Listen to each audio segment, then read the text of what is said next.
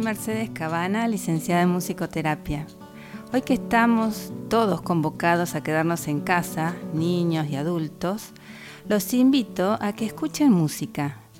Se conecten con aquella música que nos transporta a momentos muy buenos y positivos. Esta será una escucha activa que nos conecte con lo mejor de nosotros.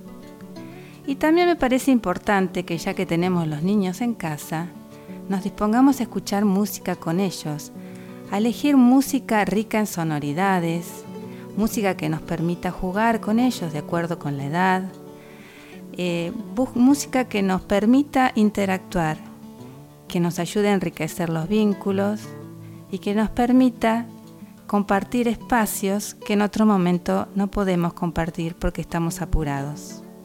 Seguramente esto nos va a enriquecer y va a ser el mejor antídoto para el coronavirus.